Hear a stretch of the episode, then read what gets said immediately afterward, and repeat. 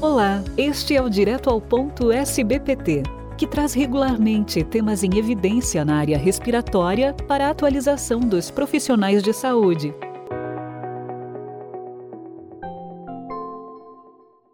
Nosso convidado de hoje é o professor doutor Carlos Dornels Freire de Souza, que é doutor em saúde pública e epidemiologia da Fiocruz e professor do curso de medicina da Universidade Federal do Vale do São Francisco.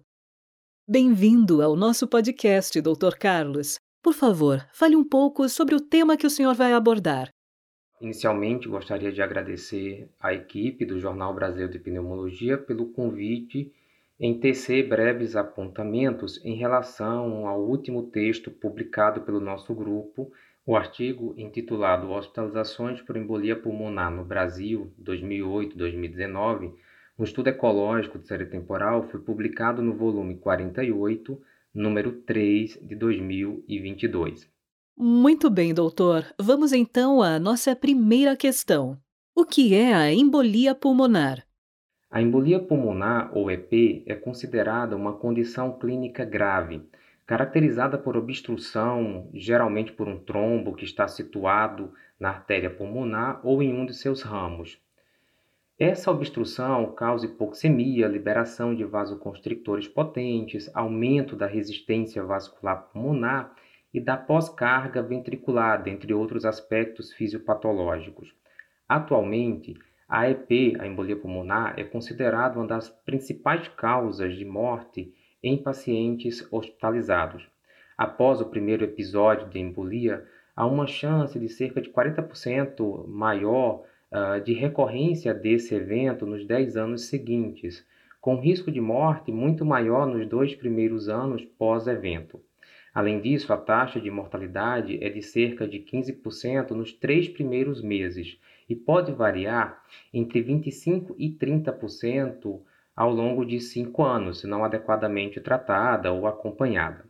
Existem muitos fatores de risco que estão associados à embolia pulmonar, como, por exemplo, a idade avançada, a existência prévia de distúrbios de coagulação do sangue, neoplasias, catéteres inseridos em veias grandes para administração de medicamentos ou nutrientes, doenças da medula óssea, insuficiência cardíaca, mobilidade reduzida, a existência de infecções, grandes cirurgias nos últimos meses, além de obesidade tabagismo.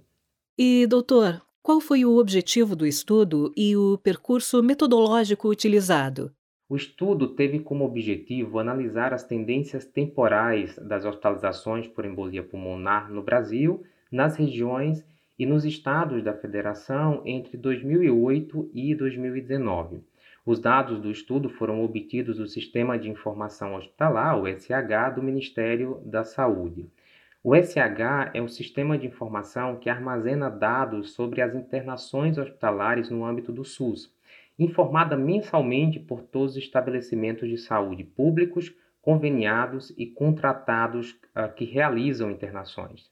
O SH permite o conhecimento e a construção do perfil de morbidade e mortalidade hospitalar, assim havendo direcionamento adequado das ações de prevenção e promoção da saúde para uma população definida, além de permitir a avaliação da qualidade da atenção à saúde ofertada à população brasileira. Para análise de série temporal, foi, foi utilizado o modelo de regressão por pontos de inflexões o modelo permite identificar se a tendência ela é crescente, decrescente ou estacionária, e além disso, nós calculamos também o percentual de variação anual e o percentual de variação do período. Cabe salientar que nós utilizamos dados de domínio público, são indicadores epidemiológicos, dados, portanto, agregados, que dispensam a apreciação do Comitê de Ética em Pesquisa. E quais foram os principais achados? No período analisado, entre 2008 e 2019, foram registrados 81.152 casos de embolia pulmonar no Brasil, o que corresponde a uma taxa de hospitalização de 3,38 para cada grupo de 100 mil habitantes. Essas hospitalizações custaram um total de 138 milhões de reais, o que confere uma média de R$ 1.670 para cada hospitalização. A média de dias de hospitalização foi de 9,5 dias. Dentre o total de casos registrados, a taxa de mortalidade hospitalar foi de 20,1%, o que corresponde a pouco mais de 16 mil óbitos do total de indivíduos que foram hospitalizados, pouco mais de 81 mil. Foi observada uma tendência crescente na taxa de hospitalização em todo o Brasil. Né? A taxa em 2008 ela parte de 2,57 para 4,44 para cada 100 mil habitantes em 2019, o que representa um crescimento de 5,6% ao ano. 18 estados apresentaram tendência crescente nessa taxa de hospitalização. O custo total das hospitalizações por embolia pulmonar também mostrou crescimento ao longo da série temporal, um crescimento de 9,2% ao ano. Em 2008, o valor gasto nessas internações foi de 6,3 milhões de reais. Já em 2019, esse valor foi de 16,5 milhões. O custo médio por hospitalização também mostrou uma tendência de crescimento. Em 2008, a internação custava R$ 1.298 e partiu para R$ 1.775 ao final da série temporal, o que representa um crescimento de 3% ao ano. O tempo médio, por outro lado, apresentou um padrão estacionário, em torno de nove dias de internação, e a taxa de mortalidade, eh, no sentido contrário, apresentou uma tendência decrescente. Em 2008, início da série temporal, 21% dos pacientes foram a óbito. Já em 2019, esse percentual foi de 17,1%, o que representa um declínio anual de 1,9% na taxa de mortalidade hospitalar. Nossa última pergunta para encerrar o podcast. Dr. Carlos, quais foram as conclusões obtidas com este estudo? Em conjunto, nossas análises mostraram tendências crescentes na taxa de hospitalização por embolia pulmonar e no custo total e médio no Brasil e em suas regiões.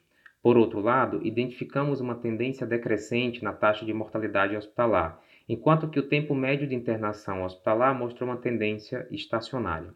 Além disso, observamos variações espaciais nas tendências temporais entre regiões e estados do Brasil. Essas constatações destacam, portanto, a necessidade urgente de desenvolver estratégias regionais e locais que promovam melhorias na infraestrutura hospitalar, serviços de diagnóstico e tratamento oportuno dos casos, para que haja uma redução no tempo e custo das hospitalizações, e especialmente na taxa de mortalidade devido à embolia pulmonar no Brasil. Muito obrigada pela sua participação em nosso podcast. Este foi o Direto ao Ponto, um podcast da SBPT, com o apoio dos laboratórios AstraZeneca, Beringer Ingelheim e Chiesi sempre com conhecimentos atualizados para você. Fiquem bem e até a próxima edição.